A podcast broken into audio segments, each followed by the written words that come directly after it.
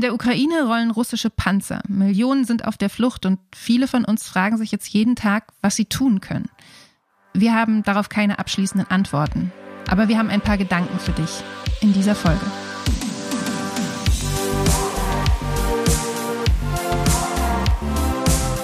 Theory of Change. Der Podcast für progressive Politik.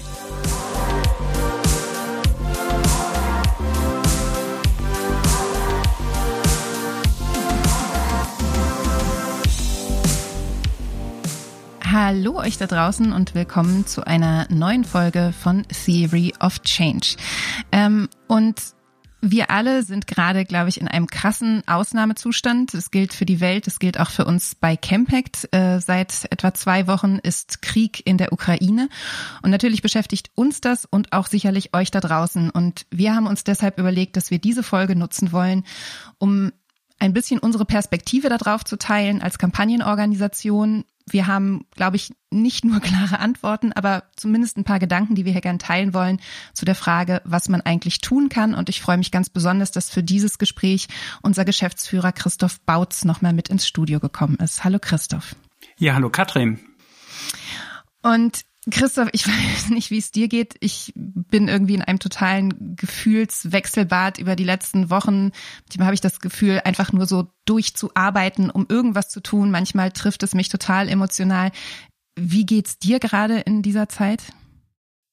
Ja, auf der einen Seite sind die Zeiten total bewegt. Ganz viele Leute machen was, wollen was machen, äh, wollen nicht nur einfach verzweifelt diese Bilder sehen und es entsteht eine der größten Demos in der Geschichte der Bundesrepublik.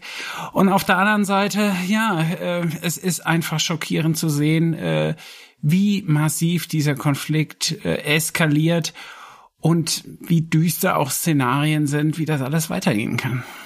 Du hast jetzt ja gerade die Demo schon mal erwähnt. Wir gucken gleich tatsächlich auch mal so ein bisschen darauf, was waren eigentlich erste Reaktionen auf diesen Kriegsausbruch und schauen vor allen Dingen auch noch mal ein bisschen in die Zukunft und fragen, was wir jetzt eigentlich tun können. Also wir als Bewegung, aber auch natürlich einzelne Menschen da draußen und was vielleicht auch die Regierung tun müsste. Mm, es ist, glaube ich, ganz gut, noch einmal hier an der Stelle zu sagen, dass wir jetzt hier keine Analyse darüber machen, warum dieser Krieg begonnen hat, wer die Schuld daran trägt. Also ich meine, ich glaube, wir sind sozusagen einig darüber, dass es ein Angriffskrieg ist, den Putin auch verantwortet. Aber wir gehen jetzt hier nicht so sehr in die Hintergründe des Krieges ein, sondern gucken tatsächlich eher aus unserer Rolle als Kampagnenorganisation, was können wir hier in Deutschland jetzt eigentlich tun?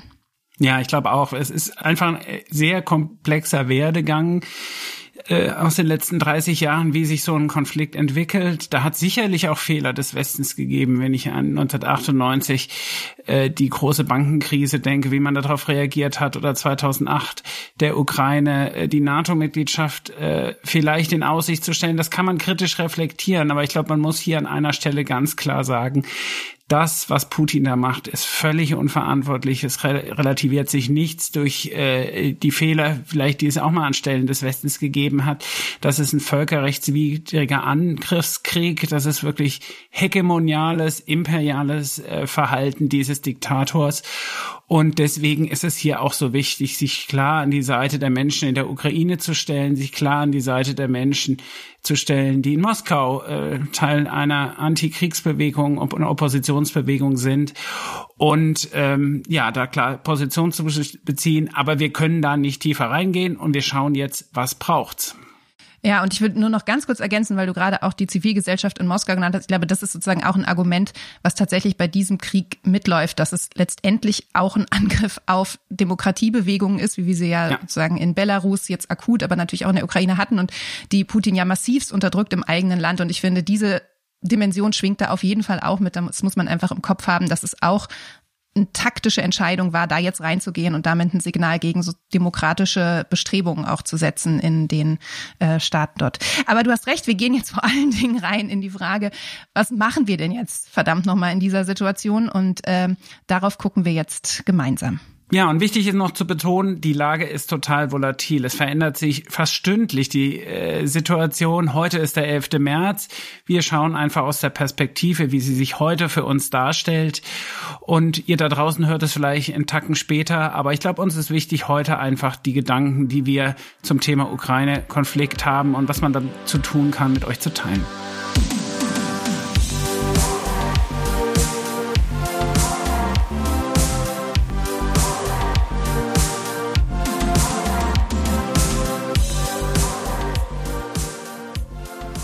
Uns jetzt fragen, wie wir auf den Krieg in der Ukraine überhaupt reagieren können und vielleicht auch sollten, hm, haben wir uns im Vorfeld gedacht, dass wir das mal so in drei Bereiche strukturieren, die wir uns jetzt hier angucken äh, wollen.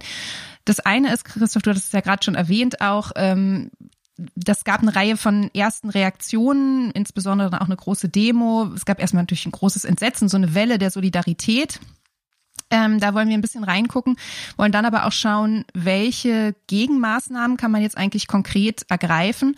Und die ebenso wichtige Frage, finde ich, die wir uns im dritten Teil dann so ein bisschen angucken wollen, ist, was hängen da jetzt eigentlich für auch längerfristige Weichenstellungen für uns politisch dran mit Blick auf, ja, man muss es wahrscheinlich so sagen, irgendwie unsere Rolle in der Welt und unsere Abhängigkeit von Russland. Und in diesen, in diese drei Bereiche gucken wir jetzt gemeinsam ein bisschen rein und fangen vielleicht mal mit diesen ersten Reaktionen an, die es gab.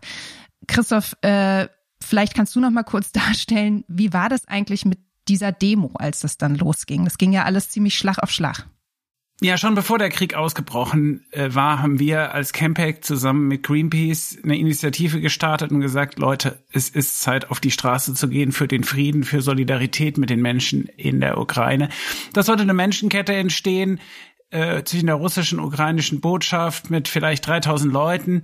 So hatten wir es geplant. Dann plötzlich fielen die Bomben äh, in der Ukraine und dann war klar, es werden Zehntausende kommen. Nur als ich dann plötzlich an der Siegessäule stand und äh, die Straße bis zum Brandenburger Tor gefüllt mit 500.000 Menschen, das hat all, all unsere Erwartungen übertroffen. Von überall strömten sie her, die S-Bahn konnten nicht mehr halten. Also wirklich ein ganz beeindruckendes Zeichen in dem Moment. Und ich glaube auch, ja, wirklich was, was auch in der, in der Ukraine angekommen ist, Solidarität. Oder wie fandst du das, Katrin? Ja, ich, also ich muss auch sagen, ich war ziemlich beeindruckt. Ich war ja nur als Teilnehmerin auf dieser Demo und ich war dann insbesondere auch einfach sehr bewegt zu sehen, wie viele Menschen vor Ort sind und dass so ein Moment wie diese gemeinsame Schweigeminute mich total berührt hat. Ja. Mir und den Leuten, mit denen ich da bin, geht es dann in so einer Situation manchmal oder ging es dann auch so, dass man sich fragt, okay, man ist jetzt hier auf der Straße, was kann man denn jetzt hier aber erreichen, außer dass man irgendwie sieht, wie vielen anderen Leuten es auch so geht. Aber ich fand es dann tatsächlich ganz interessant, wie die Reaktionen darauf auch waren. Also wie dankbar eben so eine äh, Demo, und es war ja nicht die einzige, es gab ja weltweit äh, Mobilisierungen dazu, wie das auch aufgenommen wurde von Menschen in der Ukraine oder auch vom diplomatischen Personal, dass es wirklich was bedeutete, dass die Welt jetzt auf die Ukraine schaut. Und ich glaube, Putin wird das auch nicht ganz kalt lassen, weil ich meine, der hat jahrelang Desinformationskampagnen gemacht. Der, der hat jahrelang versucht, auch eine europäische Öffentlichkeit für sich einzunehmen. Und wenn die plötzlich in der Breite der Gesellschaft gegen ihn aufsteht, dann ist das auch etwas, was ein Putin nicht ganz ignorieren kann. Spannend fand ich, was ich wie es dir ging, Katrin, wie sich diese Demo zusammensetzte. Also ungeheuer mhm. viele in blau-gelb. Das wäre in den 80er Jahren in so mit Nationalfahnen durch die Gegend zu laufen völlig undenkbar gewesen und heute ein ganz starker solidarischer Bezug. Dann hat eine Ukrainerin von der Demobühne gesagt, ich bin für Waffenexporte und viele haben äh, gejubelt und das war nicht mehr Frieden schaffen ohne Waffen und das hat eigentlich für mich gezeigt, das ist eben heterogen und da kommen wir auch gleich ja noch drauf. Die Antworten auf diese Krise sind äh, komplex. Ich würde auch sagen, dass bestimmte Waffen zu liefern okay ist. Das ist eine schwierige Diskussion für eine Friedensbewegung. Und ähm, ja, aber das ist eben ein bisschen neu gefärbte Form von Friedensbewegung, die anders aussieht als die der 80er, die vielleicht auch viel von Fridays for Future Leuten geprägt war. Oder wie hast du die wahrgenommen?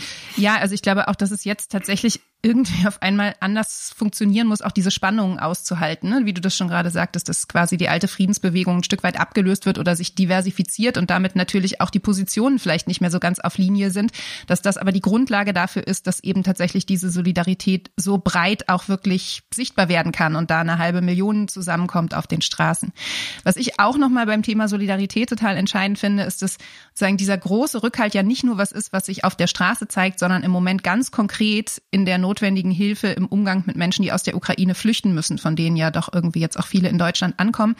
Und dass ich das extrem beeindruckend finde und nochmal so einen ganz praktischen Aspekt von Solidarität, den wir gerade erleben, in einem großen gesellschaftlichen Rückhalt. Man muss fast sagen, ein bisschen zynisch, dass es ähm, auch überraschend ist, wie breit dieser Rückhalt ist, wenn wir uns die Debatten um Geflüchtete in vergangenen Jahren so angucken, dass das hier eine andere Qualität hat. Aber ich will jetzt, glaube ich, hier gar nicht zu sehr äh, äh, kritteln, sondern erstmal sagen, ich finde das beeindruckend und gut und es ist eben auch was, was in dieser Situation absolut notwendig ist, um den über zwei Millionen Menschen auch zu helfen, die jetzt das Land verlassen müssen.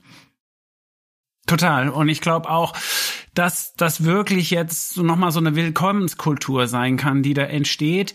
Nur wir müssen auch aufpassen, dass da nicht irgendwo auch ein Rassismus mitschwingt. So, also dass jetzt am Ende mhm. die Ukrainerinnen, die guten Ukrainerinnen äh, mit offenen Armen empfangen werden und Menschen, die aus Afghanistan kommen und Menschen, die im Winter in der belarussischen Grenze festsaßen, die weiter diskriminiert werden. Und das ist genau das, was man auch immer wieder vor den Grenzen hört. Oder wir hatten es bei uns hier vor Ort gehabt. Äh, wir haben angeboten, äh, hier bei dem Haus, wo ich wohne, Menschen aufzunehmen. Und da haben die bei der Gemeinde gesagt, äh, no, wir haben genügend Angebote, nur für die afghanischen Familien, die hier gerade angekommen sind, die will niemand haben. So, und ich glaube, da muss man wirklich auch sehr aufpassen, dass hier nicht nach äh, Gender-Aspekten, nach Identitätsaspekten, nach rassistischen Aspekten äh, sortiert wird. Auf jeden Fall. Vielleicht an der Stelle schon mal der Hinweis, wir haben auch in einem Blogpost ganz konkret mal Initiativen zusammengestellt und Angebote, wo Menschen helfen können, die jetzt in dieser Situation sich engagieren wollen. Den Link tun wir euch natürlich in die Show Notes, wenn ihr da konkret auch ähm, euch nochmal einsetzen wollt. Und vielleicht könnte man zusammenfassend so ein bisschen sagen, dass die Solidarität, die wir gerade erleben, erstmal sehr begrüßenswert und beeindruckend ist und dass sie tatsächlich auch entscheidend ist, auch wenn sie jetzt vielleicht nicht den Krieg verhindert oder Putin unmittelbar umstimmt, aber dass es tatsächlich sowohl für die Menschen in der Ukraine als auch für die Menschen, die jetzt aus der Ukraine flüchten müssen, entscheidend ist, dass sie das Gefühl haben, sie werden empfangen, sie werden unterstützt, sie werden begleitet in ihrer Situation durch Menschen überall in Europa und auf der Welt. Ja, und ich glaube, deswegen ist es auch so wichtig, wenn am Wochenende, jetzt am Sonntag, wieder in fünf Städten Menschen auf die Straßen gehen wollen, in Leipzig, Berlin, Hamburg, äh, Stuttgart und Frankfurt und genau nochmal so ein Zeichen auch von Solidarität formulieren, aber auch durchaus auch konkrete politische Forderungen an die Regierung stellen. Wir werden gleich noch sprechen über den Import äh, Verbot von Kohl, Öle und Gas und was dafür und was dagegen spricht. Und äh, das wird aber diese Demo fordern äh, und genauso auch zu sagen, wir müssen wegkommen ganz grundsätzlich von diesen fossilen äh, Rohstoffen und von der Energieabhängigkeit. Also ich glaube, diese Demo, die jetzt kommt, wird ein bisschen konkreter als die letzte weil es braucht jetzt auch wirklich politisches Handeln und an der Stelle ist es dann auch wichtig, für beides auf die Straße zu gehen, für konkrete politische Konsequenzen und für eine Solidarität. Das ist eine super Überleitung. Lass uns doch gleich mal äh, sozusagen in diesen Bereich reingehen, denn neben der Solidarität und diesen unmittelbaren Reaktionen ist jetzt ja vor allen Dingen auch die Debatte entbrannt, um welche Gegenmaßnahmen, welche politischen Antworten braucht es. Und ich meine, einiges ist natürlich auch schon passiert im Bereich von Sanktionen. Wir haben jetzt, glaube ich, die härtesten Sanktionen seit langem, die gegen Russland verhängt worden sind, die sich sowohl auf den Finanzsektor beziehen, aber auch auf konkrete Güterlieferungen, Sanktionen gegen Einzelpersonen, die russische Zentralbank, die abgekoppelt wird vom Finanz Grenzverkehr. Ähm, und wir haben Waffenlieferungen, die in die Ukraine gehen. Das sind erstmal Dinge, die schon passiert sind und wo man auch sagen muss, das war jetzt letztendlich schon ein ganz schöner Ritt und hat mit ziemlich vielen äh, Positionen und Gewissheiten, die es bisher so gab, glaube ich, gebrochen. Ja, und das hat eigentlich keiner erwartet, ähm, dass es wirklich so massive Sanktionen gegenüber der Zentralbank gibt. Die Russen haben immer gedacht, mhm. na, wir haben ja genügend Geld gehortet. Wir haben Milliarden gehortet äh, an Devisen. Darauf können wir im Ernstfall immer zurückgreifen. Und dass niemand gedacht hat, es gibt wirklich so eine umfangreiche äh, Sanktionierung der Zentralbank, dass Russland plötzlich nicht mehr an seine Devisen rankommt und wie sie sich gerade noch am äh, über Wasser halten, sind die Petro-Euros, die durch, ähm, im, äh, durch den Verkauf von fossilen Rohstoffen noch reinkommen.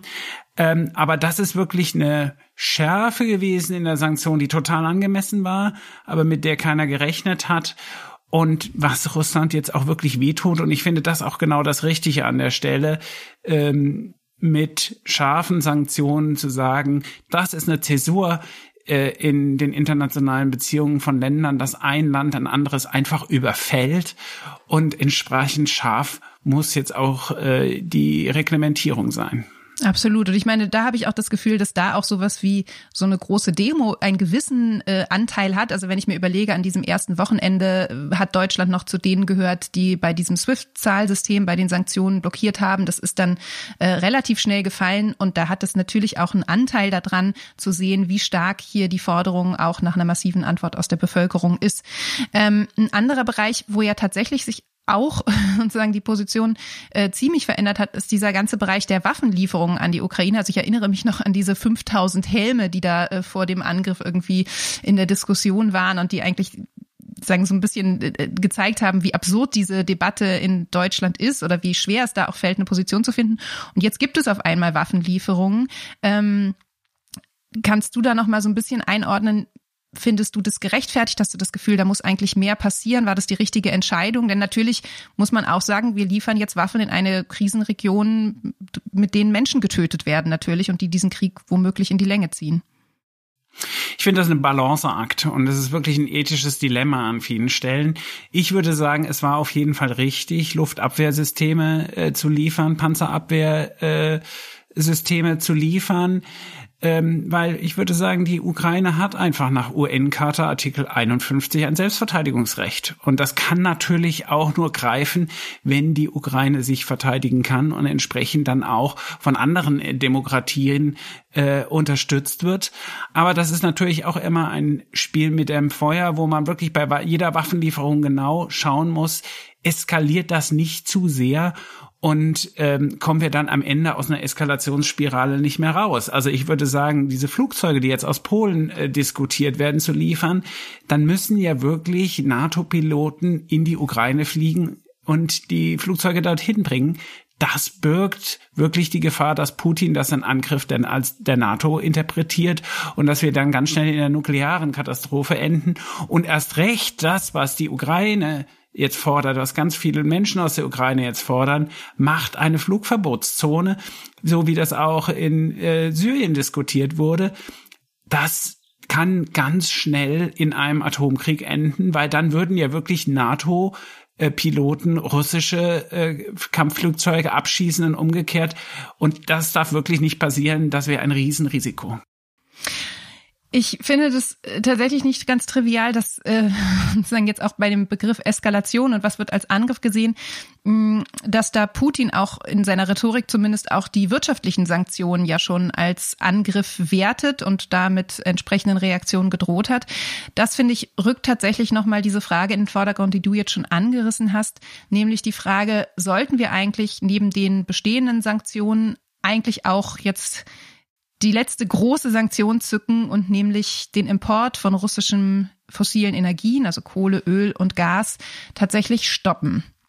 Ähm, dieser Frage wollen wir uns jetzt ja nochmal zuwenden und ich würde vielleicht am Anfang gerne noch einmal kurz die Größenordnung hier skizzieren, denn wir sind insbesondere in Deutschland, da sind wir auch nochmal exponierter als äh, andere Länder in der EU, im Moment von russischen Rohstoffimporten sehr stark abhängig. Es ist über die Hälfte des Gases, was wir äh, verbrauchen, kommt aus Russland und auch bei Erdöl ist es, sind es glaube ich so rund 50 Prozent, äh, die wir aus Russland beziehen. Bei Kohle ist ein bisschen weniger, das ist etwa ein Drittel unserer Importe, aber wir reden hier wirklich über ganz massive Dimensionen, die natürlich auch, äh, das hast du schon erwähnt, für Russland eine massive Devisenquelle sind. So, und jetzt sozusagen vor diesem Hintergrund steht die Forderung im Raum, diese Importe zu stoppen. Und Christoph, du bist damit ja auch äh, ziemlich öffentlich äh, gegangen mit dieser Forderung über einen offenen Brief, den du mit vielen Leuten gezeichnet hast.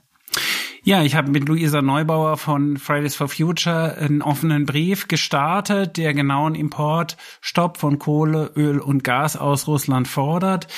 Äh, es haben sich äh, mittlerweile weit über 100 sehr prominente Menschen aus dem Kulturbereich, aus der Wissenschaft, aus der Zivilgesellschaft dem angeschlossen. Das hat äh, ja riesen viel Aufmerksamkeit gebracht. Alle Medien haben darüber berichtet. Äh, Mittwochabend wurde Robert Habeck in den Heute-Journal damit konfrontiert. Was sagen Sie dazu, wenn viele Ihrer Unterstützer jetzt genau ähm, so ein Importstopp äh, fordern. Das zeigt, was so ein offener Brief auch einen Unterschied machen kann. Und wir haben das sehr stark als Gewissensfrage erstmal aufgezogen und haben gesagt, wir machen hier einen Vorschlag. Das ist kein einfaches Thema. Die Folgen sind massiv, äh, auch für unsere Volkswirtschaft. Aber wir haben den Eindruck, das ist die Sanktion, die, wenn man sie jetzt stufenweise einführt, wirklich nochmal die Daumenschrauben härter dreht und die deswegen äh, zu legitimieren ist. Aber das ist keine einfache Frage. Ja, und ich finde eigentlich auch Habecks Antwort darauf ganz interessant, weil er ja auch tatsächlich einerseits diesen Gewissensaspekt anerkennt und andererseits tatsächlich in, qua Rolle natürlich auch die Konsequenzen nochmal ganz anders reflektieren muss. Und ich finde, das ist bei diesen Sanktionen ja eigentlich das äh, Spannungsverhältnis oder das Gleichgewicht, was man sich da angucken muss. Was sind die zu erwartenden Wirkungen von Sanktionen und was sind die Kosten, die sie eben auch bedeuten? Und die sind natürlich bei einer solchen Maßnahme massiv. Wir haben jetzt gerade die Zahlen gehört, gehört, wie groß die Abhängigkeiten sind. Ich habe das Gefühl, das war ja in, der, in den letzten zwei Wochen auch einfach ein Thema, dem sich auch äh, viele Wirtschaftswissenschaftler und äh, Energiefachleute angenommen haben, zu gucken, können wir überhaupt auf diese Importe kurzfristig im Sinne eines Importstopps verzichten? Und da hatte ich ehrlich gesagt das Gefühl, es gibt zwar einen gewissen Optimismus und da wird irgendwie davon geredet, das sei weitestgehend handhabbar, aber die Kosten sind nicht trivial und es würde auf jeden Fall massive Einschnitte und Reduktionen im Verbrauch mit sich bringen.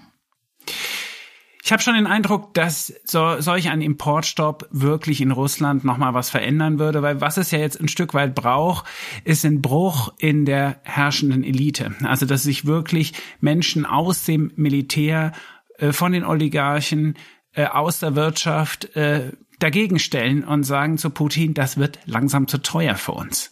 So, nicht moralisch argumentieren, das ist, glaube ich, gar nicht zu erwarten, aber einfach sagen, wenn ich auf meine Payroll gucke, das funktioniert so nicht mehr länger. Und das würde wirklich nochmal schmerzhaft werden, weil der Rubel wird im Moment nur gestützt durch diese Petro-Euros und äh, Petro-Dollars und der würde nochmal ganz anders unter Druck kommen. Das heißt dann zum Beispiel, dass Kredite, die ja sehr häufig äh, auch in Dollars laufen, die sehr viele Leute in Russland haben, plötzlich wesentlich teurer werden. Das wäre, dass die Inflation an, äh, angeheizt wird, dass die Reallöhne total nach unten gehen. Das heißt, vielen Menschen tut das ein Stück weit weh, aber vor allem auch den Leuten, die erstmal viel Geld haben, denn deren Geld wird entwertet. Und ich meine, dieses ganze System Putin beruht, beruht eigentlich auf zwei Pfeilern. Auf der einen Seite Repression und Unterdrückung von jeglicher Kritik und auf einer anderen äh, auf einem anderen Pfeiler und da heißt so eine Pfründewirtschaft. Also es wird ganz viel mit Geld äh, werden die Leute bei Laune gehalten, also die, die Wirtschaftseliten bei Laune gehalten, wenn dieses Geld nicht mehr da ist. Dann ist das Schmiermittel dieses Systems weg und dann kommt der richtig unter Druck. Ähm, ja, das habe ich auch gehört. Auf der anderen Seite habe ich auch das Gefühl, wenn man sich jetzt Diskussionen beispielsweise im Deutschlandfunk oder sowas anhört, dass tatsächlich auch die Auswirkungen dieser Sanktionen nicht so ganz klar ist, ob das tatsächlich diesen erwünschten Effekt bringt. Also auf der anderen Seite muss man ja auch sagen, Putin hat eine riesige Propagandamaschinerie in Russland am Laufen, schränkt den Zugang zu freien Medien massiv ein. Das heißt, es gibt ein sehr starkes Framing, dass das ein Konflikt mit dem Westen ist und dass natürlich Sanktionen, die sozusagen diesen Eindruck verschärfen, da auch zu einer Konsolidierung führen kann. Und eine andere Sorge ist ja auch, dass wenn man jetzt wirklich diese Daumenschrauben richtig hart ansetzt, dass sozusagen der einzige Weg darauf noch zu reagieren, wenn Putin das dann will, und man muss ja leider wirklich sagen, dass das auch nicht unplausibel wäre für die Art und Weise, wie er in solchen Konflikten agiert, wäre dann eben auch militärisch sozusagen noch stärker in die Eskalation zu gehen. Und diese Risiken sind, glaube ich, nicht von der Hand zu weisen. Ich habe das Gefühl, gerade bei sowas wie Sanktionen ist es einfach schwer abzuschätzen, wie diese Wirkung de facto sein wird. Und das Risiko mit einer Atommacht, mit einer sozusagen Macht, dessen Militär ja im Moment auch nicht von Devisen abhängig ist. Also die Soldaten werden ja in Rubel bezahlt. Die haben, Russland hat eine riesige Militärindustrie, verfügt über die Rohstoffe, um diesen Krieg auch ähm, lange führen zu können. Dass das auf jeden Fall nicht so eine einfache Wirkungslogik ist, wie man sich das gerne wünschen würde. Nee, ich glaube auch, das wird eher, wenn mittelfristig wirken, also mittelfristig vielleicht irgendwann diesen Block, der zurzeit sehr monolithisch noch äh, hinter mhm. Putin steht, vielleicht irgendwann äh, aufbersten lassen. Man sagt dann auch immer wieder, dann wird sich äh, Putin vielleicht äh, China zuwenden, noch mal viel stärker. Allerdings muss man dann natürlich auch sehen, Russland ist sehr schwach gegenüber China und äh, die Chinesen sind nicht auf die russischen äh, Rohstoffe angewiesen, so wie das die ganze Zeit gegenüber Europa gelaufen ist. Deswegen finde ich dieses Argument nicht so sehr ziehend. Und es ist natürlich auch die Frage, was bleibt eigentlich noch als Antwort, wenn wir demnächst in Kiew äh, ähnliche Zustände haben, wie wir sie in Aleppo oder in Grosny erlebt haben, wo mit Flächenbombardements reagiert wird. Ähm, also da muss es dann auch noch eine Reaktion des Westens drauf geben können. Und da bietet sich ein Importstopp an, weil eins ist klar, wir können nicht auf der militärischen Seite weiter mhm. äh, eskalieren. Das Einzige, wo man dann noch Antworten finden kann, ist auf der ökonomischen und da tut's ähm, wirklich weh. Und äh, aber man muss natürlich auch diskutieren, was heißt das für uns hier, was heißt das für andere europäische Länder und was heißt das auch für den globalen Süden. Auf jeden Fall. Und wir hatten ja eingangs, oder ich hatte eingangs gerade schon hier die Studien erwähnt. Und ähm, habe ich das Gefühl, dass es schon auch auffällig ist, es gibt ja im Moment gerade auch in den Umfragen eine relativ große ähm, Zustimmung eigentlich für ja. so eine radikale Maßnahme. Es gibt sozusagen äh, Studien verschiedener Wirtschaftsinstitute, die auch äh, suggerieren, doch, das ist eigentlich schon machbar. Da sind, ist so ein bisschen die, die Frage, Leopoldina zum Beispiel, die da genau. so ein genau. lockeres Gutachten gemacht hat. Genau, zum Teil ja mit einem gewissen Vorlauf, muss man auch sagen. Ne? Also wo es dann darum geht, innerhalb eines Jahres könnten wir die Voraussetzungen dafür schaffen, dass das irgendwie alles klappt und so. Aber ähm, auf der anderen Seite habe ich jetzt auch, und das ist ja auch eine Diskussion, die wir innerhalb von Campact führen, ähm, zum Beispiel von deinem Kollegen in der Geschäftsführung von Felix, der sich da mit verschiedenen Wirtschaftswissenschaftlern auch nochmal unterhalten hat, auch gehört, dass wenn man sich diese Studien genauer anguckt, dass schon auch mit ziemlich massiven Annahmen gearbeitet wird oder bestimmte Aspekte einfach gar nicht so angeschaut werden, nämlich was tatsächlich passiert, wenn durch diese äh, Rohstoffknappheit ganze Industriezweige erstmal runterfahren müssen und die ganzen Lieferketten, die daran hängen, die ganzen Kaskadeneffekte, die Auswirkungen auf eine mögliche Inflation und sogar Finanzkrise, da eher unterbelichtet bleiben. Ja, genau, Kaskadeneffekt. Ich meine, was heißt das? Das heißt, dass häufig ein komplexes Produkt, wie wir ja viele in unserer Gesellschaft haben, plötzlich nicht mehr hergestellt werden können, wenn ein kleines Plastikteil fehlt weil dafür das Erdöl nicht mehr da ist. Das haben wir ja auch bei Corona gesehen, wie komplex Wertschöpfungsketten mittlerweile sind und wie massiv dann die Auswirkungen von so einem Importstopp auf eine Volkswirtschaft sein können.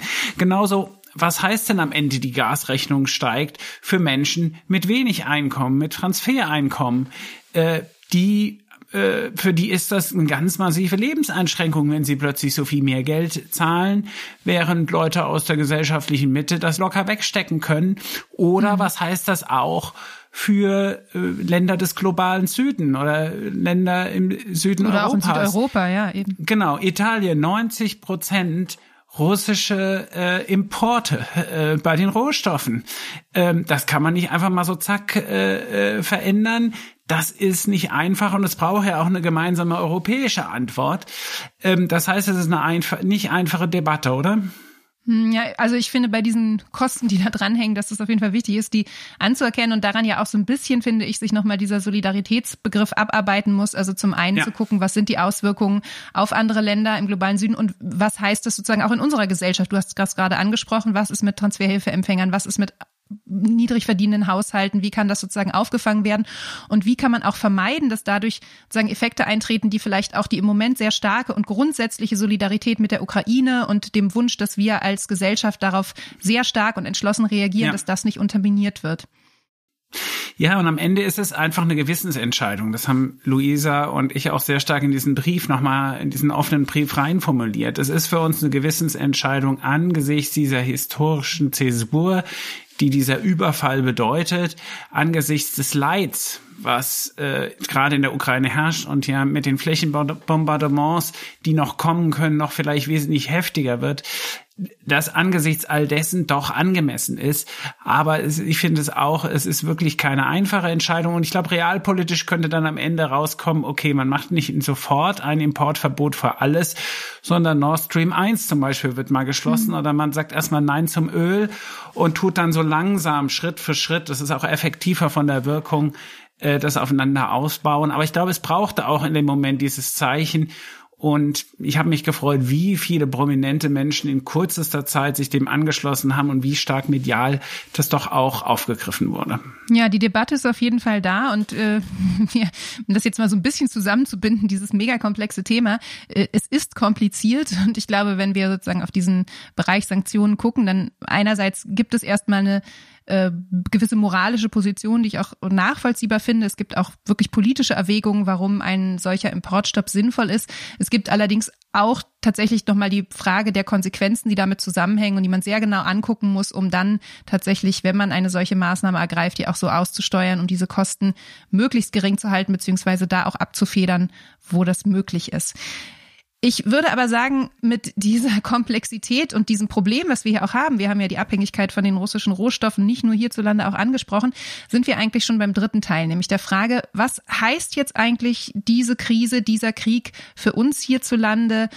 Hm, vielleicht eher so mittel- und langfristig, wo müssen wir eigentlich vielleicht auch den Kurs ändern politisch? Und ein Bereich, in dem das sehr schnell geschehen ist und für viele ebenfalls überraschend, ist ja dieser ganze Rüstungsbereich. Eine der ja. ersten äh, Aussagen war, dass es jetzt ein Sondervermögen geben wird von 100 Milliarden für die Bundeswehr, um hier sozusagen massiv in Ausrüstung und Ertüchtigung zu investieren.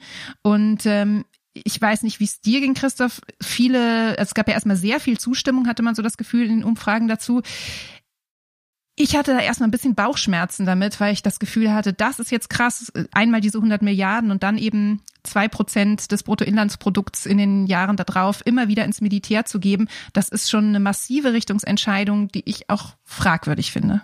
Ja, das äh, ging mir auch so und wir haben das auch gerade auch mit unserem Demobündnis nochmal formuliert und gesagt, das ist so etwas, was wir erstmal äh, äh, kritisieren würden. Aber vor allem kommt es mir einfach auch überstürzt vor. Ja, wir mhm. müssen eigentlich sehr in Ruhe schauen, äh, was sind die Konsequenzen dieses äh, historischen Ereignisses. Und ja, natürlich, wahrscheinlich muss man die Bundeswehr umbauen. Ich meine, die ist 30 Jahre lang auf asymmetrische Kriegsführung hin orientiert worden. Also Einsätze wie in Afghanistan oder so mhm. mit Rebellen, das ist einfach was ziemlich anderes als es gibt plötzlich wieder das Szenario der 70er und 80er Jahre, dass es zu einem äh, großen Panzerkrieg in der Mitte Europas kommen kann, was nicht mehr völlig, völlig von der Hand zu weisen ist, dass man da vielleicht auch ein Militär umbauen muss, vielleicht anders ausrüsten muss, das verstehe ich ja, aber ich verstehe es halt nicht, dass man das so völlig übers Knie brechen muss mit so viel Geld. Äh, Absolut, machen ja. muss, ohne das in Ruhe mal zu diskutieren. Ja, und auch zu gucken, also einerseits haben wir ja diesen ganzen Aspekt von Probleme bei der Bundeswehr und wie einsatzbereit ist die. Und da muss man ja sagen, dass es einerseits auch massive Probleme in der Vergangenheit gab im Management der Truppe und gar nicht so sehr unbedingt nur die Finanzen das äh, Problem waren. Auf der anderen Seite stelle ich auch mir beim auch Beschaffungswesen der Truppe. Ja, natürlich, genau. Und, genau. Und, und, dann aber auch die Frage, braucht es jetzt eigentlich wirklich ein nationales Aufrüsten, dass jetzt alle Länder ja. irgendwie mehr Geld ins Militär hauen oder so? Oder ist es nicht an der Stelle auch sinnvoll, irgendwie nochmal über europäische Lösungen nachzudenken und so?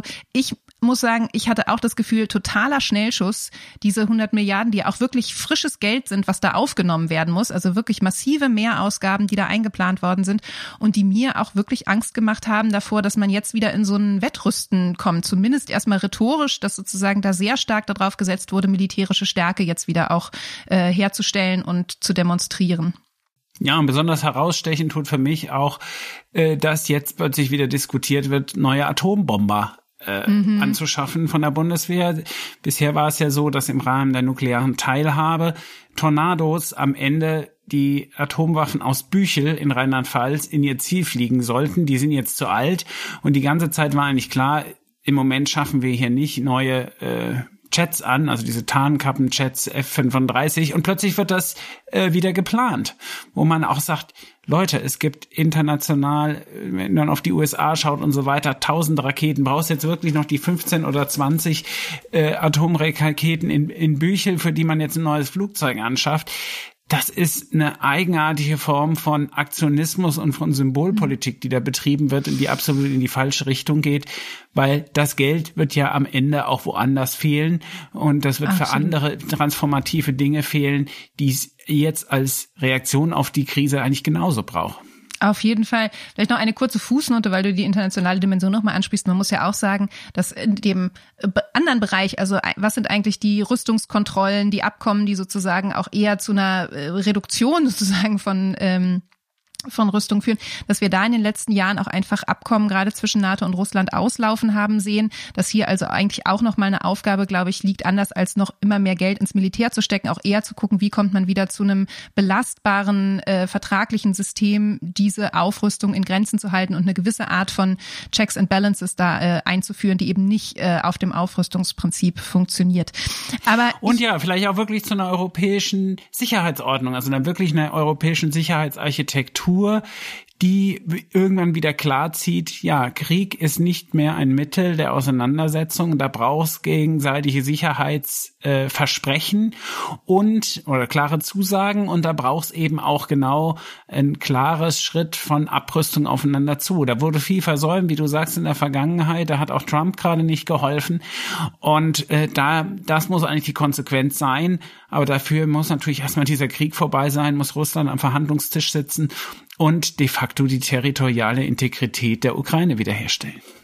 Du hast jetzt gerade ähm, schon mal von den Geldern gesprochen, die, wenn sie ins Militär gesteckt werden, anderswo fehlen. Und ich finde, es ist ganz gut, wenn wir auch nochmal auf eine andere Zahl gucken, denn kurz nachdem die 100 Milliarden Sondervermögen für die Bundeswehr verkündet worden sind, hat ja Christian Lindner gesagt, es soll jetzt sogar 200 Milliarden für den Klimaschutz geben. Und der Hintergrund klingt ist, erstmal äh, ganz gut, oder? Klingt super. Der Hintergrund ist, wir haben es jetzt wirklich mehrfach gesagt und alle wissen es irgendwie auch, wir sind einfach massiv abhängig von den fossilen Importen aus Russland. Wir wollen diese Energieabhängigkeit beenden. Energiesouveränität ist da irgendwie das Stichwort und das ist natürlich sowas wie Ausbau der Erneuerbaren, Vorantreiben, emissionsarmer Technologie Technologien und so weiter und so fort und das eben nicht nur im Stromsektor, sondern in allen Bereichen.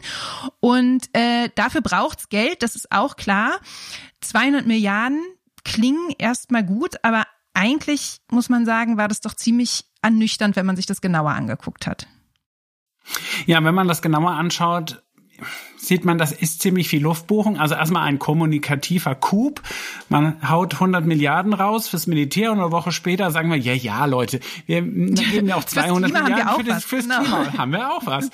ähm, aber wenn man es genauer anschaut, sind 110 Milliarden schon vorgesehen in der Finanzplanung der GroKo gewesen. Mhm. 60 Milliarden standen im Nachtragshaushalt aus dem EKF, also dem Energie- und Klimafonds. Dann gibt's verschiedene Mehreinnahmen aus dem europäischen Handelssystem System. Da sind die Preise gerade sehr nach oben gegangen. Eigentlich total sinnvolle Entwicklung. Ähm, dass endlich der CO2-Preis wirkt, dann gibt's auch mehr Geld und das wandert da halt auch rein, das war aber auch klar. Und wenn man das mhm. alles am Ende zusammenrechnet, dann sind eigentlich kein einziger Euro in diesen 200 Milliarden wirklich neu. Es ist damit nochmal mehr Klarheit geschaffen. Man konnte sich vorher auch Sorgen machen, dass Christian Lindner am Ende beim Klima spart. Das tut er nicht, aber frisches Geld, wo man ja eigentlich sagen könnte, müsste, die Konsequenz aus dieser Krise ist, wir müssen raus aus dieser Energieabhängigkeit in einem ganz anderen Tempo. Frisches Geld gibt es nicht. Und das ist sicherlich was, was man jetzt kritisch diskutieren muss.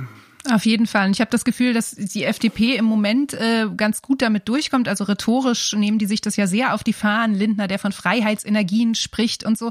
Aber tatsächlich bleibt es im Tun dann doch sehr dahinter zurück. Und ich glaube, das Besondere in dieser Situation ist, dass wir einerseits natürlich diese Importe beenden müssen und uns unabhängig machen müssen, dass das aber in zwei Richtungen gehen kann. Und was jetzt ja auch diskutiert wird im Zuge der auch eher kurzfristigen Szenarien ist, wir müssen jetzt ähm, können Kohlemeiler nicht vom Netz nehmen, weil wir brauchen da irgendwie äh, den Ersatz sozusagen in der Stromproduktion, wenn wir weniger Gas haben. Wir müssen eventuell die Laufzeiten von Atomkraftwerken verlängern und so.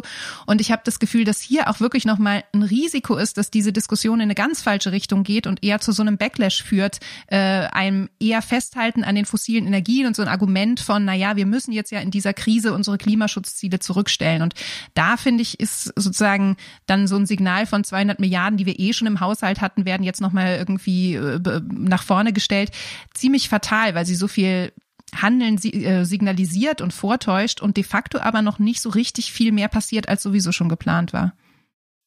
Ich glaube, das ist wirklich eine sehr offene Situation im Moment. Wie du sagst, es kann auf der einen Seite zu so einem Backlash kommen. Dann wird wieder die heimische Energiequelle Braunkohle angepriesen, obwohl sie die mit Abstand klimaschädlichste ist. Und ich sehe da schon die IBCE zusammen mit der Kohlelobby stehen und zu sagen, lasst uns doch auf diese sichere Energiequelle wieder gehen. Äh, und es kann auf der anderen Seite aber auch so zu so einem Fukushima-Moment werden. Heute am zehnten Jahrestag dieser äh, Reaktorkatastrophe kann man das nochmal besonders gut äh, betonen, weil da ging ja plötzlich wahnsinnig viel in wahnsinnig kurzer Zeit.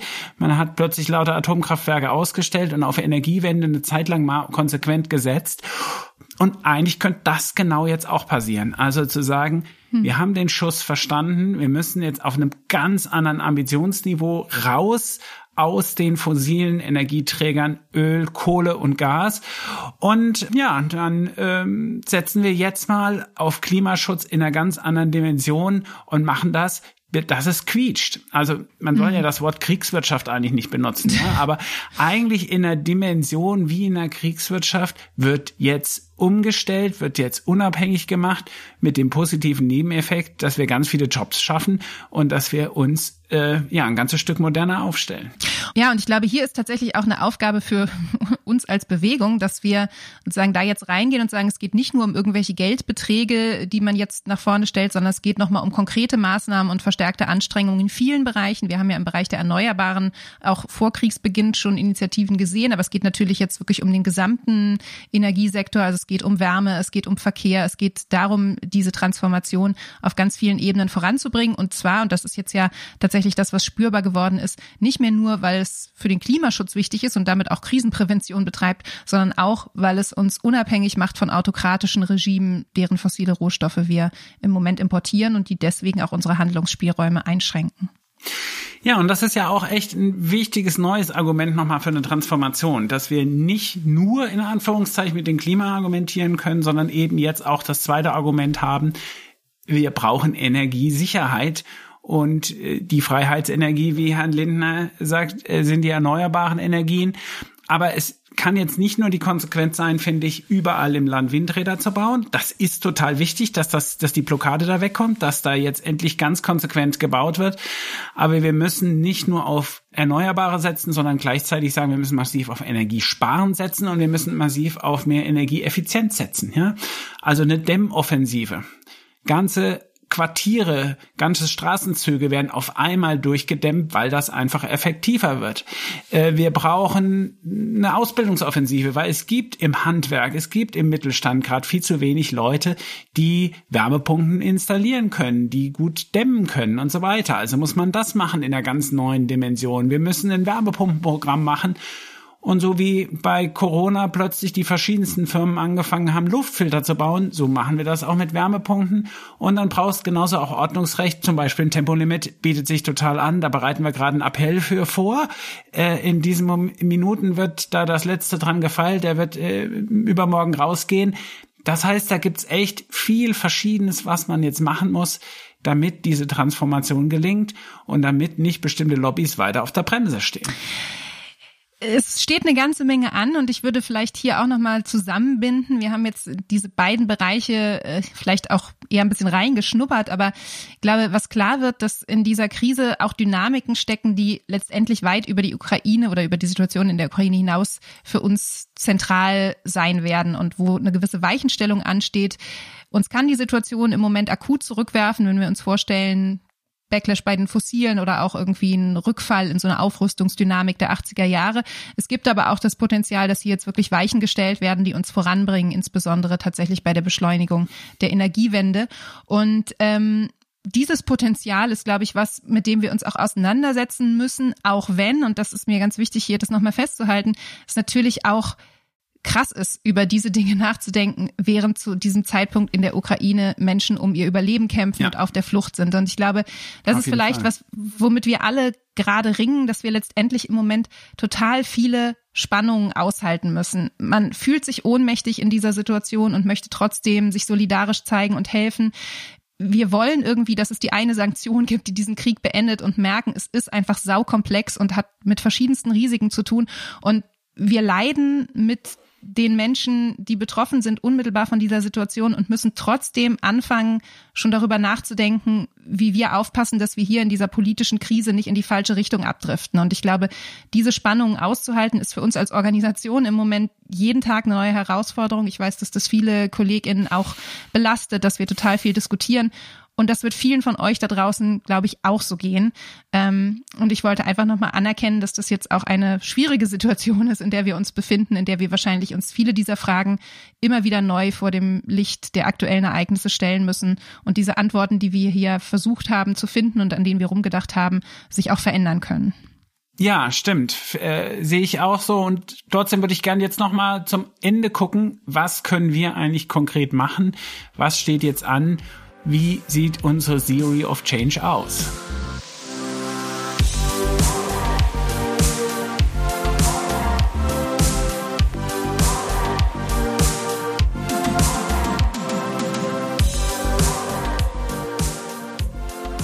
Was können wir jetzt tun?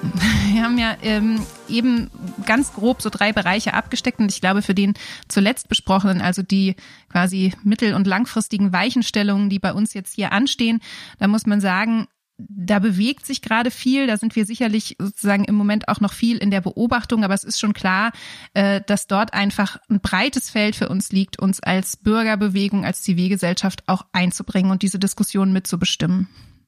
Ja, und ich glaube, so ein Fukushima-Moment äh, der ist eben auch nicht sonderlich lang. Das heißt, jetzt müssen mm. eigentlich Nägel mit Köpfen gemacht werden. Und das heißt konkret, die Regierung plant ein Osterpaket, das hat sie schon vorher geplant gehabt. Sie plant das zweite ein Sommerpaket, wo die Energiewende ausdekliniert werden soll. Und jetzt ist diese Chance, viel mehr in dieses Paket zu packen, als das äh, vielleicht vor dieser fürchterlichen Auseinandersetzung möglich gewesen wäre. Und äh, die Dinge, die da reingepackt werden, äh, eben auch entsprechend größer und umfangreicher zu gestalten. Und genau das muss man jetzt sehr konkret äh, formulieren. Für mich heißt das zum einen der Klimastreik, der am 25. Mhm. März stattfinden soll, ähm, weltweit genau dafür zu nutzen, das einzufordern. Und ich glaube, das ist auch genau das, was die Friday Kids gerade äh, vorhaben. Und da werden wir zusammen massiv hinmobilisieren. Wir sprechen gerade mit den anderen Umweltverbänden, wie weit wir einen gemeinsamen Appell starten, wo wir nochmal genau ja, so ein, so ein neues Ambitionsniveau von äh, Energieunabhängigkeit und Klimaschutz und wie kann das konkret aussehen fordern und den Diskursraum verschieben wollen, wie massiv äh, jetzt äh, das diskutiert wird, wie umfangreich das jetzt äh, diskutiert wird. Und da wollen wir jetzt die nächsten zwei, drei Wochen auch nochmal besonders nutzen, um genau dieses Thema zu setzen. Ja. Der Bereich, den wir auch sehr intensiv diskutiert haben, hat ja auch nochmal ähm, akute Gegenmaßnahmen und ein Stichwort Sanktionen und Importstopp betroffen. Da habe ich so ein bisschen das Gefühl, die Debatte ist da am Laufen. Und was ich aber auch sehe, ist, dass sich natürlich auch schon bestimmte Gegendiskurse formieren. Also ich erinnere mich an dieses äh, Video, was jetzt vor zwei Tagen, glaube ich, über Twitter ziemlich viral ging, wo der Tobias Hans sich über den steigenden Spritpreis aufgeregt hat, also der Ministerpräsident des Saarlandes. Und ähm, der kurz vor Wahlen steht steht und das der kurz vor Wahlen steht, genau. Und ich habe das Gefühl, das ist jetzt eigentlich zu erwarten. Also das ist sozusagen, dass wir jetzt wieder auch eine Instrumentalisierung von diesen Diskursen haben werden, dass wir ganz stark natürlich über Energiepreise sprechen werden und darüber, wie viel da zumutbar ist und so. Und dass man natürlich die sozialen Implikationen auch von so einem Importstopp und von steigenden Energiepreisen unbedingt mitdenken muss. Das ist, glaube ich, eine ganz zentrale Aufgabe, dass man aber auch aufpassen muss, dass man diesen doch sehr populistischen Debatten aus bestimmten Richtungen da wirklich was entgegensetzt und auch das nochmal gerade rückt, dass es eigentlich auch ein Unding ist, jetzt sozusagen in dieses populistische Rumgeschreie über einen Spritpreis von zwei Euro zu verfallen, in einer Situation, wo wirklich Krieg ist und Menschenleben davon betroffen sind, wie sich die Bundesregierung hier verhält. Ja, und gerade wenn ein Importstopp käme, weil wir irgendwann Szenen wie in Grosny und in Aleppo in, in, in Kiew erleben, wo es Flächenbombardements gibt, in so einer Situation dann auch wirklich zu sagen, okay, das bedeutet jetzt Einschränkungen, aber sie nicht populistisch zu nutzen. Von der anderen Seite, ich glaube, das ist sehr, sehr wichtig und da auch als Campact immer wieder als ein Akteur, der dann da reingeht in solchen Situationen, dann auch äh, mahnt, da die richtigen Konsequenzen zu ziehen. Der dritte Punkt, über den wir gesprochen haben, ist die Bedeutung, die konkrete Solidarität jetzt hat, die jede und jeder von uns in dieser Situation zeigen kann. Ja, und genau deswegen gibt's ja jetzt auch am Wochenende die Demonstrationen. Die 500.000 Menschen wollen wir jetzt in verschiedene Städte tragen sozusagen. Also wir mhm. wollen gleichzeitig äh, ein ganz großes Zeichen nochmal äh, der Solidarität entstehen lassen in Stuttgart, in Frankfurt, in Hamburg, Leipzig und Berlin. Und ich glaube, das wird nochmal ein ganz, ganz eindrucksvoller Tag da am Sonntag ähm, wo wir Solidarität ausdrücken, aber auch ein Stück weit nochmal politischer werden und genau auch die anderen Punkte, die wir heute diskutiert haben, ansprechen. Wie sieht's mit dem Importstopp aus? Mhm. Wie sieht's aber auch mit einem prinzipiellen Umstieg auf Erneuerbare, auf Energieeffizienz, auf äh, Energiesparen, Verkehrswende aus. Also ein Stück weit auch mehr politische Botschaften noch mehr zu setzen. Und ich kann mir schon vorstellen, dass das wieder richtig, richtig viele Leute auf die Straße bringt und nochmal ein bewegender Moment ist in Zeiten dieses Grauens. Den Link zur Demo-Website setzen wir euch in die Show Notes. Da könnt ihr dann schauen, wann und wo die Demos jeweils steigen. Ähm, die finden in mehreren großen deutschen Städten statt. Zugleich kann es natürlich sein, dass es für euch jetzt keine Option ist, dort anzureisen. Ihr habt aber auch die Möglichkeit, wenn ihr das wollt, eure Solidarität mit der Ukraine im Alltag zu zeigen. Wir haben ein Angebot gemacht. Ihr könnt bei uns kostenlos Sticker und Poster bestellen mit Friedensbotschaften und ukrainischen Flaggen. Auch den Link setzen wir euch gerne in die Show Notes. Und wenn ihr wollt, das ist eine kostenfreie freie Bestellung, aber könnt ihr in dem Zusammenhang auch spenden für Initiativen, die sich konkret für Menschen in der Ukraine und auf der Flucht einsetzen. Und das ist vielleicht noch der dritte Punkt, wenn ihr selbst helfen wollt, dann, ich hatte das eingangs erwähnt, haben wir in einem Blogbeitrag für euch Initiativen zusammengetragen, die ganz konkret Unterstützung und Hilfe brauchen, die bei der Vermittlung von Unterkünften helfen für Menschen, die aus der Ukraine flüchten müssen, die dabei helfen, den Leuten das zur Verfügung zu stellen, was sie dringend brauchen. Auch da findet ihr den Link in den Show Notes. Ähm, das ist ganz unmittelbar etwas, mit dem ihr jetzt helfen und euch solidarisch zeigen könnt. Und vielleicht entsteht ja dann wirklich nochmal so ein solidarischer Moment wie 2015, wo wir die ganzen Flüchtlinge aus Syrien hatten und ganz viele Leute sich engagiert haben. Und diesmal müssen wir dafür sorgen, dass das nicht irgendwann kippt, die Stimmung im Land, sondern müssen, glaube ich, sehr stark dafür sorgen, dass diese Solidarität bleibt und dass wir einfach sagen, ja, in einem Krieg, da muss man helfen, da muss man auch vielleicht mal ein Stückchen mehr zusammenrücken und mal ein Zimmer hergeben. Und ich glaube, das ist etwas, was viele von euch da draußen ganz konkret tun können. Und so Solidarität im eigenen Kiez, im eigenen Dorf, in der eigenen Straße entstehen lassen können. Christoph, ich habe das Gefühl, äh, wir sind eigentlich noch lange nicht am Ende. Man könnte an vielen dieser Punkte weiterdenken ja, und diskutieren. Und natürlich werden wir das in unserer Arbeit tun und äh, das werden viele von euch auch tun. Ich denke, für heute müssen wir hier abbinden und ich bedanke mich bei dir, dass du da warst und ich bedanke mich bei euch allen da draußen fürs Zuhören und ähm, irgendwie mitdenken an diesen Fragen ich wünsche euch allen, dass ihr äh, trotz dieser schrecklichen Situation einigermaßen durch diese Tage kommt und uns vielleicht beim nächsten Mal auch wieder hört. Dafür könnt ihr diesen Podcast natürlich abonnieren auf der Plattform eurer Wahl. Christoph, vielen Dank, dass du da warst. Ja, danke dir auch, Katrin. Ich glaube, das Thema ist wirklich umfangreich, wie du sagst. Wir haben versucht, so ein paar Schlaglichter ähm, drauf äh, zu werfen. Und wir haben versucht, euch nochmal zu zeigen, ja, was kann man jetzt auch konkret machen, um sich nicht ganz ohnmächtig zu fühlen und ja, auch einen politischen Unterschied zu machen. Ein paar Theory of Changes in diesem Podcast. Vielleicht treffe ich ja dem einen oder die andere auf der Demo am Wochenende. Wir sehen uns dann. Bis dann. Bis dann.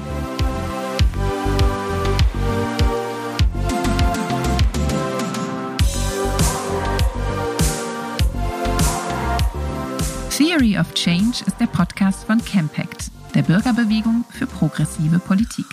Redaktion Katrin Beushausen, Produktion Christian Erl.